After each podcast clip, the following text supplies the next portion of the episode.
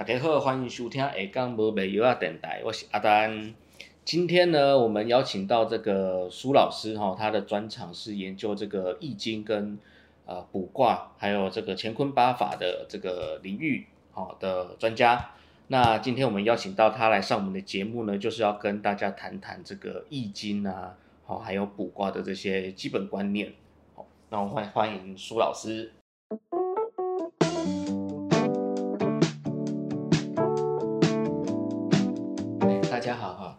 用国语可以了。可以可以可以都可以。好，那主要是来讲这个易经这个运用哈，我们学习易经呢，主要为了目的就是说能够实际的去做一个运用。那这个大家对这个易经的观念来讲，对，都会觉得相当的一个深奥而难以理解。嗯，好，那我们从这个，比如说像我们周易系词的一个版本啊，看圣人那个心得注释啊，都很难理解说圣人到底要跟我们讲什么，或者是说我们这个易经到底能够给我们什么。嗯，那就好像很多道理我们看的都懂，但是要运用的时候不晓得。所以说，我们用这个一道乾坤八法哈这个方式，透过卜卦这个方式，把易经的一个智慧，好，它的一个学术的一个，根据它一个学术理论跟那个转换过来的一个运用的一个智慧，这我们讲的叫做一个卜卦的一个方式，用这个方式来呈现出来，好，可以让我们在针对我们每一件事情，就是说我们内心想要了解的事情。或是说疑惑的事情，或是说忧虑的事情，都可以透过这个一道乾坤八法，然后得到一个好的一个，就是说未来的一个吉凶的一个结果，以及给我们一个好的一个建议。嗯嗯嗯，因为这个像卜卦，它算是很古老的一种，嗯，呃，怎么样论断吉凶的方法，就是知道哎这件事该做还是不该做。对对，那呃，它也算，就是说它是古老的一个技术嘛。哎，其实易经的历史相当的古老啊。如果说要以我们现在所理解的，当然是在大概五千五六千年前，啊，伏羲圣人那时候所传下来的，嗯，啊，但是这是其中大家普遍是那个看法，嗯，那真正的来讲，其实易经的存在远超过这个时段，嗯，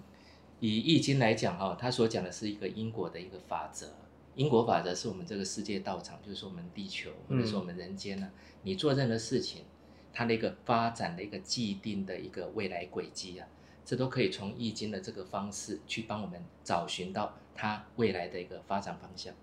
这个就是所谓的预言、预告的一个方式。而这种预告的方式，并不是每个人透过学习他就有办法去理解运用的。好，所以会衍生成这种卜卦的一个方式，得到这个卦象。透过卦象来理解我们的一个条件、形状、样貌，然后进一步去分析出它未来的一个发展吉凶。那当，我们知道这个发展吉凶之后，可以去从里面的一个因果事理，嗯，然后提供到，就是说得到一个非常适当的一个建议。因为我们所关心的事情，那未来发展不见得一定迎合我们的一个期待啊。是。好，那如果不能迎合我们的期待的时候，那我们应该怎么应对？这个是很重要的一个心态问题。哦，我们常常在讲说，对事情要乐观看待。对，你如果不能乐观看待，那你必然不能理智的去应对事情。是，因为心一旦着急的话，那我们会失去反常啊，就是说会让我们的一个思虑啊，哦倾向于我们想要的一个结果。是，这会造成一个错误的一个选择。那人生总是在一个选择了，你每次都选择正确的话，那当然人生会比较舒服一点。那我们先谈一下卜卦的方法，因为自古我们知道卜卦有很多种，对，什么什么龟用龟壳啦，哦，还是说用呃也有翻书的啦，还有什么什么抽签的啦，哦，那呃我们苏老师你这边所学习到的是什么样的一个？这个要从大概从文王卦哈金钱卦这个方式来讲起。如果说以古时候他用的方式更加复杂，他用四草四草这样去分出来的。嗯，那后面经过鬼谷子先师的一个改良哈，用的是金钱的方式。嗯嗯嗯。你大概拿三个铜板哈，然后连续指六次，去判断出从一个卦里面有六爻嘛，所以要指六次，然后从底下一直叠上去，看你得到什么样的一个卦象。这是所谓的文王金钱卦，嗯，也是现在目前算是最流行的、最广泛的。嗯像大家如果说去外面有去学习卜卦的方式，大概六爻六爻方式的一个断法都是属于这一种。嗯那这有这一种有一个问题点，就是说你得到卦象，你不见得能够做正确的解读，哎，什么意思？为什么不能做正确的解读？不能做正确的解读有很多理由哦。像孔子有讲“象也者，象也”，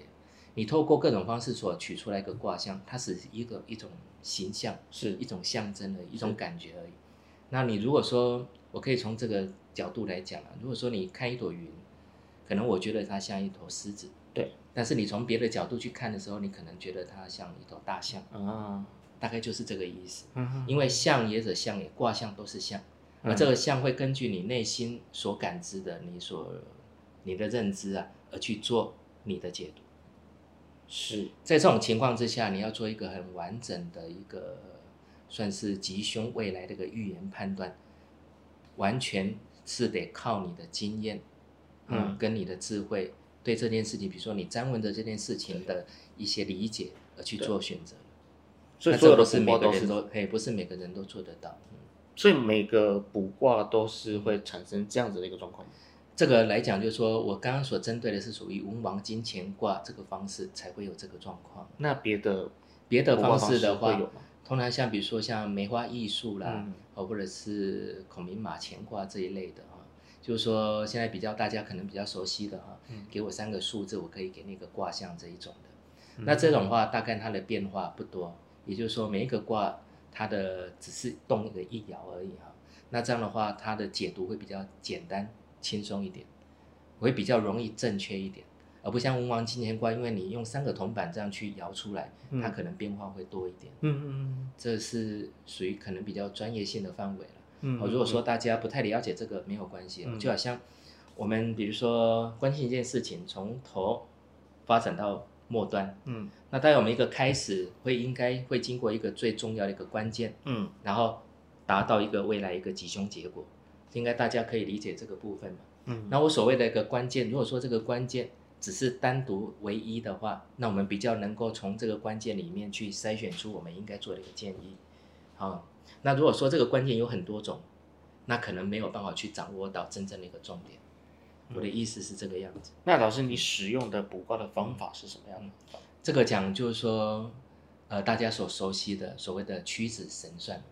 屈指神算是真的啊，真的有这个学术，而这个大部分都是像仙佛或者是神明他们所在运用的一个方式。嗯只是我们从小到大在电视节目上看到的，会觉得这个可能有点虚构了，嗯哦，因为没有实际上去运用到。那它的真正学名叫日课，日课的话是根据我们所得到的一个时间点，算是一个触机，就是说我们心中所关心的事情，然后我想了解这个我心中关心的事情未来的发展吉凶如何。嗯在这种情况之下，你的心、你的心的一个起心动念，这个叫触机。而触机所遇到的，你所能够得到的任何卦象，其实都是从我们这个算是环境，这个环境的一个现在比较大家会讲到的量子力学的一个讯息场，嗯它所给我们的一个答案。而这种方式的话，我们透过易经的一个道理，它可以完整的呈现出卦象出来。那如果说你用那个金钱卦的一个方式，你不太容易解读。好，用比如说梅花易数的方式，其实你也不容易解读。嗯所以，我们透过这个易道乾坤八卦，这个所谓的屈指神算这个部分啊，嗯，里面屈指神算是这个吗？对，哎，对，哦，人家的这个就是屈指神算。哎，对，哦但是我们是把它给它转成像这么这么一本书哈，嗯只要你心中关心的事情，你直接翻开的就好，是。直接翻开来哈。这里这本书里面它有三百八十四种卦象，嗯。每种卦象它针对我们所人生所关心的财运、身体、感情、运势，嗯它的吉凶悔令都写得非常清楚。嗯嗯所以说我们会省去了一种你所谓的断卦的一个过程，这个断卦的结论都写在这本书里面。所以不管你得到什么样的卦象，你都可以知道这个卦要跟你讲什么，以及要提供你什么样的一个应对建议。所以我们就直接翻开这样子吗？对，这样就可以，因为这是属于一种直心起心动念的起心动念的一个神机上的一个感应。所以我们先想好问题，对，想好问题，想好问题，然后我直接翻开，对对，然后看里面写的卦象是什么。嗯，哦，比如说他这边有写财运、感情、身体运势嘛，对嘿，然后他就有写说，哎，比如说可论令，它里面有吉凶论凶毁令，这是属于吉凶四象了。是。如果说你翻到的是属于吉，好、或是凶，大概我们就知道说一个进跟退的一个问题。，对其实我们人生在做选择的时候，重点在于进还是退。对，好、这个卦象你得到的卦象告诉你是吉的时候，那代表你应该积极往前迈进。嗯如果是论凶的话，那当然我们要退而保守，嗯，甚至要能够去尽量的宽心的去接受这个结果。这这样的，话，有助于我们心能够定下来，嗯而不至于太过于昭望的想要去，比如说追求我们所要达到的一个目标，嗯，然后在那边白忙一场。哦，那至于是得到悔，得到悔的话，后悔的悔，还有后悔的悔，那跟急是差不多的意思，只是说条件还未足，哦，你还是要继续积极的意思。哦，那如果得到令的话，这令比较特别，它是属于由吉向凶的过程。坦白讲，比凶更不好。那代表你的行为思考模式已经偏离的正确的方向，哦，哎，特别要去反省自己哈，不要再往这个方向去做思考或是去行动，嗯是这样子。啊、像我刚刚怎么翻都翻到胸哎、那就是这很，我问一个比较大家会嗯。遇到问题哈，像我去抽签，或者是我们去去去算命，或者是卜卦好了，哎、我们常常会看到有抽到中啊，有抽到下啦下嗯。下下啦哈，中下啦，或者是胸啦这种，然后这。哎，我们一呃，我们很明显的就是一开始的反应，下一直觉反应就是觉得哦这件事不可成，或者是不能做之类的。但是老师，我们这边是强调这个心态的问题，对不对？如果有没有说可以建议我们说，哎，如果我们真的卜卦啊，或者是抽签啊，收到不好的卦象或者是不好的签师，那我们要用怎么样的去怎么样的心态去对待？这大概有两个层面来去思考这个问题了。第一个是你的关心的这件事情。嗯好，如果说卦医师跟你讲论凶的话，那代表你现在的条件、你的行为或是你的思考模式不适当，没有办法达到你的一个期待。嗯所以，我们透过这个八法里面，它这个都有事理续作诗哈。事理续作诗是来讲我们关心的这件事情的因果，嗯以及它的一个理道的。嗯那我们从这里面可以得到一个最适当的一个建议。嗯如果说这个目的非达到不可，哦，或者是我已经走在这个路上了，嗯。我当然期期望一个有一个好的一个结果，嗯。那你就照这个事理去做事的建议去修正你的方向，嗯。或是说修正你的一个应对的一个状况，嗯。这是这个样子哈。嗯。那另外一个层面的话，就是说必然是论凶的一个状况的时候，是就是说这种卦意的时候，是代表说你再怎么努力，或是那你再怎么积极，那结果都没有办法符合你的一个期待。嗯那这样的话，我们要考虑的是，你是不是应该放弃这个目标，是或是放下这个执念？嗯这不管怎么样，都是让你没有不不需要再去走一个冤枉路。哦好，人生有时候说人生千金难买早知道嘛。对，你知道说这个事情，哎，我不需要再花时间了，嗯我应该放下了。对你人生来讲是一个好的一个现象，也是一个好的提醒。如果说你能够体会到这一点，然后去领悟到说为什么我应该放下这个道理的时候，那也代表你的人生的一个智慧，就是你本身的智慧嗯有所成长。嗯其实人生遇到困难事啊，这是属于上苍在施恩啊，属于先佛关注。我们应该利用这个机会，好好的让自己成长，这个是嗯真正的一个重点。那易经卜卦这个方式，它是让我们能够先去彻底的了解我们的未来，我们所关心的事情，那未来是如何，是然后让我们自己找到一个最好的一个应对。对这对人生的修行，或者是说让你如何定心安心呢，有很大的一个作用。嗯其实这才是易经真正的一个，算是一个目的了。嗯学习易经真正的目的，就是要定心。让我们如何的遇到任何事情，我们都能都能够理智的、安心的看待。那假如说，哎，我们想要自己卜卦，可不可以？这当然就是可以的哈。我们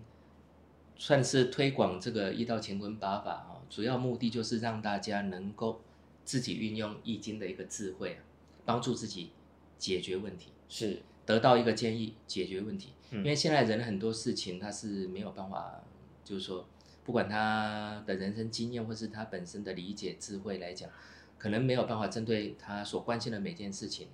能够做一个很好的一个应对。嗯那易道乾坤八法就是帮助我们去分析我们各自的条件，这这个是包括环境条件或者是无形的幽冥上的一个条件，都涵盖在内，可以提供给我们一个非常好的一个建议。而这个方式就是像我们刚刚所讲的，你只需要运用这个这本易道乾坤八法，是，把你的问题想好之后，直接放，比如说把这本书放在前面，直接给它翻开，看你第一眼看到什么卦象，嗯那个卦象所指的就是针对你关心的事情所要呈现给你看的。而这个来讲，你的解读来讲，因为像财情体运的吉凶回令，刚刚有解释过，嗯应该进退来讲没有问题。嗯但是如果说你要看这个提供建议的话，好，因为我们的建议就好像我们去庙里面所对抽的这个签诗一样你可能会觉得有点困难，哦，解读上有点困难。是，那这方向方面哈，也不用担心哈，嗯你只要多练几次，多看几次，嗯哦，让你入心之后，自然能够产生体会。嗯这个我们在讲哦，在这属于我们八法运用上一个倒悬的部分。这个倒悬就是觉得不可思议，或者是说没有办法解释，而这个会有这方面一个状况，就是说这种情况展现的一个理由。嗯那当然是在于说，呃，这个这本八法易经的运用里面，它有仙佛的提点在里面。嗯。那假如啊，譬如说我我我今天问了一个问题，然后我补了一个卦，嗯，好，那呃，比如说这个卦跟我说的不是说啊、比如说是令或者是凶好了，嗯，那我什么时候可以再根据同样的问题再补一次卦？可是可以这样子吗？这个要看你问的事情。那通常来讲，它当然要有一个间断的时间了。是，那主要这个理由是在于说，如果说你的环境产生了变化了，嘿，或是你的条件产生了变化了，对那么你再来占卜一下，看我现在的变化是不是能够符合我们的期待，那时候是可以去做占卜的。所以他没有说，哎，建议说，哎，大概一个同样的问题隔多久再补会是比较适当的。这个是外界正常的说法啦，那基本上在三个月或者一百天之后，哦，哎，这是易易道的数哦，五乘十变的一个道理。嗯，但是我刚刚所讲的重点是，如果说环境产生了变化，是，或者我们个人条件产生了变化，对那当然它的结果会产生变化的。对，哦、但是你也不能说我今天才刚起这个卦，我明天就想再来起卦，好、这也是不适当的了。将那个嗯呃之后起的卦的卦象是不是就是嗯呃就是会偏是不是能够偏向好的方面，要看你的啊？不是我的意思说，就是你如果说，譬如说今天起个卦，明天又起个卦，那明天起的个这个卦可能就不是那么的这个易诶易经有在讲说，就是不二谱了。哎一件事情，同样一件事情，你不要谱两遍以上这样的话意义不大了。嗯嗯嗯，好、嗯。是主要是这个样子。但是因为我刚刚有讲，我们这个有倒悬的部分哦，是。也有一些实证哦，针对一件事情，然后他去占同样一件事情，结果得到卦意都是一样，这是比较特别的部分啊。嗯嗯嗯。好，所以如果说你用这个八法，其实也不用太担心这个问题。嗯。老师，你身边有没有这样的例子？就是有没有像呃有人用这个占卜的例子，然嗯。后帮忙他，或者是帮忙他，不管是找到他达成他的愿望，或者是呃叫他不要那么的快，这些例子有没有这种例子，这种例子这种例子相当多、哦。我在我在那个脸书学一门乾坤社团里面，嗯。我有放那个日课挂历吉凶的一个，就是说那个分享的一个档案呢、是。里面大概有几百个挂历吧，那都是实证经验。嗯哦，有兴趣的话可以自己去自由下载。嗯那如果说以像最近的经验也很多，对，老师你啊要不要跟我们分享一个最深刻、最近那就印象深刻的最近的故事？最近的最近的例子好了，有一个他是去那个山上爬山，对，然后回来之后发高烧，送到医院去啊，医生查不到理由，是。哎，查不到病因啊。那我们这个民俗上正常来说就会觉得他是卡掉，卡掉，嘿。对，这个来讲哈，因为医生找不到理由，然后一直发高烧，也没有办法出院，嗯。所以那时候他翻了八法，八法得到了卦象，这个他是直接卦象跟他讲，这卡丢不丢？哦，今天哦，嘿，今天卡丢，卦象今天搞，嘿，讲说这嘿这是卡丢。然后第二点的话，就是说这个是三天后自然而然退烧，嘿，没做处理，嘿，没这处理，自然而然就会退烧。然后第三点也有建议，因为是卡丢，对，所以卡迪我们要做一些那个驱除的一些动作。所以那时候是给大家建议，就是说持诵一下九玄净法界真言，这是九天玄女传下来的，哦，一个净法界真言。哦，三天之后他嘿烧就退了，哦真的哦，哎，那这个是很实证的一个经验呐、真人实事的。那如果说在另外一个例子，也可以讲，也是最近的，嗯，他是要去应征，好、应征一间公司哈。是，那在应征面试之前，他先翻了一个卦象，嗯。那个卦象，他得到卦象卦意都是论吉啊。嗯，论级的话，基本上代表可以可以做，可以被录取，嗯，啊，那也可以去做，好，因为以财运论级来话，论级的意思就是说，哎，这个薪水会可能会符合你的期待，哎，哦，，好，或者是比你之前还好，嗯嗯啊，后面巨资啊，他这个薪水是四万多块，嗯他之前的薪水都没有超过三万的，哦，然后感情也论及，那代表说他去这个工作环境他会觉得舒服，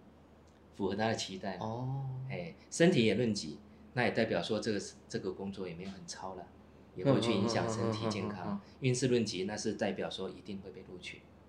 这就是上上签了呢，，对，然后那个卦象也特别有讲到，他是会在哪一天去上班。至于说要如何去看，这个当然不是说大家如果说拿了这个这本八法去翻卦就可以去理解的，嗯嗯嗯，因为这就需要去进一步去学了。哦啊，这是属于屈指神算的一个精髓的一个部分。哦，所以我想说，哎，我看这上面都没有想都没有说到什么，比如说三天后啦，哎或者是几什么时候会上班这种日期，这个讲在关键事件里面。哦，那我们这个办法哈是关键事件这前面这一段大概一半的一个资讯了，嗯这个是属于你有学习易经卜卦的一个知识，嗯，那这样的话你才有办法透过自己去好好的学习去了解的。哦，哎，那这个来讲都不需要拜师了，也不需要去找老师学了，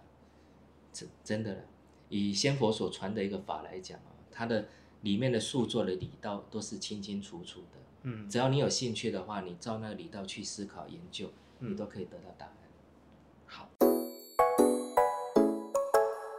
而为什么易经讲说没有办法没有办法说靠教教教学的一个部分？是，因为易经它所给你的道理是你得去体悟的，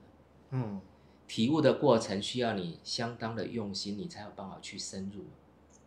是。这个是重要的理由了。是，如果说你想要去学习一些基础的，那你基础的你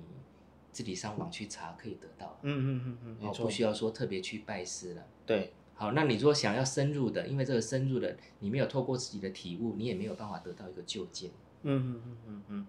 因为体悟的过程需要体验，你就是说你要有经验，好、或者是你透过你这个在你的脑筋里面，针对这个事情，你去做一个为什么，比如说从这边到这边，它的理理由在哪里？嗯从这个这一句转到这一句，嗯为什么它能够这么写？嗯好、它的学术根据在哪里？嗯，它的理道在哪边？嗯。那你透过这样的去思考的一个训练呢、你的脑筋里面的逻辑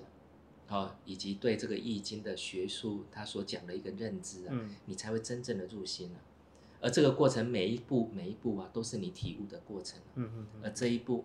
是没有老师能够教的，哦，这是重点在这边啊、嗯嗯嗯老师可以教你方法，可以教你这些基本的学术，但是没有办法教你悟道。嗯嗯嗯嗯，了解。那呃，最后我们想要请问一下老师，就是说，哎，关于哎，不管是易经啊，还是卜卦啦，或者是老师你你所接触到的这个呃道理哦，或者是世界，你的你的你的观念，好的，有没有什么想要跟大家分享？的？哎，什么都可以，就是你最想跟大家嗯。推广，哎，什么你的理念的，我最想跟大家分享的一个我个人的认知啦，嗯呃，我们这个地球是一个道场，嗯。是一个虚拟世界，是先佛所创造的虚拟世界。我们每个人来到这边呢、很多人都说他有带他的一个天命呢、嗯。其实天命就是我们人生的一个执心目的嘛。嗯。就好像老子在讲的“天命之谓性，率性之谓道”。我们所谓的天命，就是顺我们的性去做适当的事情，嗯。发挥我们想发挥的事情。嗯啊。然后这种这种我们人生的一个过程里面，你当然会因为这种方式，你会就是说你我们的执心想要做的事情，也就是说我们的志向，你可能会遇到各种挫折，对然后各种考验，对，这个来讲都是在每一个挫挫折跟考验，都是在提升我们的应对智慧的一个机缘跟方法。嗯其实这就是先佛创造这个世界的重要目的，因为我们透过我们人生的体验，可以不断的让我们的灵性提升，一直提升，一直进步，嗯提升一直提升进步到所谓的像仙佛那个状况的时候，自然而然就是所谓的像宗教家所讲的，嗯能够回到所谓的真实世界的一个形状样貌。嗯嗯嗯。这是我们入世最主要的一个目的。所以老师的意思就是说，哎，我们我们生在这个地球这个空间，这个就是一个我们就是是可能先否创造了一个修行的空间，哦我们都是在这里对，嗯，透过哎我们所遇到的一些事情来提升自己。所以说哈、那个大家能够理解哦，就是说你遇到困难，你要能够用这个角度去看待事情。嗯也就是说，这属于哎我的成长机会来了。这样的话，你会很乐观的，或者是说比较容易乐观的去看待你所遇到的事情。是是是，那这个我们在讲说，一个成功的人士啊，嗯通常是一定要有这具备这方面的一个态度的。那如果你了解我们这是虚拟世界，对以及了解我们来到这个人生的一个目的的时候，对，那你会更容易的去应对这方面的一个状况。嗯然后你再配合我们一道乾坤八法，帮你指明了一些方向，好未来的吉凶方向，嗯以及你应该对这件事情所做的一个建议的时候，是那对你的修行或者是对你的人生经营，肯定有非常大的一个帮助的。嗯嗯嗯嗯，所以仙佛呃，譬如说我们遇到事情啊，去呃，不管是基督教也好，或者是民间信仰也好，我们去呃求神拜佛，嗯哦，都是希望能获得一些指引。对，但是真正的要去解决这个困难，还是要靠自己。还是得靠自己，因为你去求仙佛或是求各种呃宗教的一个帮忙，嗯其实都是一种依赖性的一个行为。嗯，这种依赖性的行为并不能帮助你完整的解决问题。可以说，可能你现在遇到问题，透过这个方式解决了，嗯但是你下一回你又遇到相同的问题的时候，嗯你还是得依赖他人。嗯，没错。那这样的话，你的智慧、你的应对，或者说你的道性没有办法增进的。是是是，哦，这就好像在嗯考试啊，对，透过别人帮你考一样啊，你自己去还是过不了遁嘿，遁逃的这一种那个人生的考啊证，哈哈哈哈，其实是有点可惜的。对对对，的确。哦，好，谢谢老师今天来，就是我们香港人这边来办这个呃易经乾坤八法哦，一道乾坤八法的这个讲座跟体验，然后也让参与的这个大家呢，能实际的用这本书哈、哦，然后来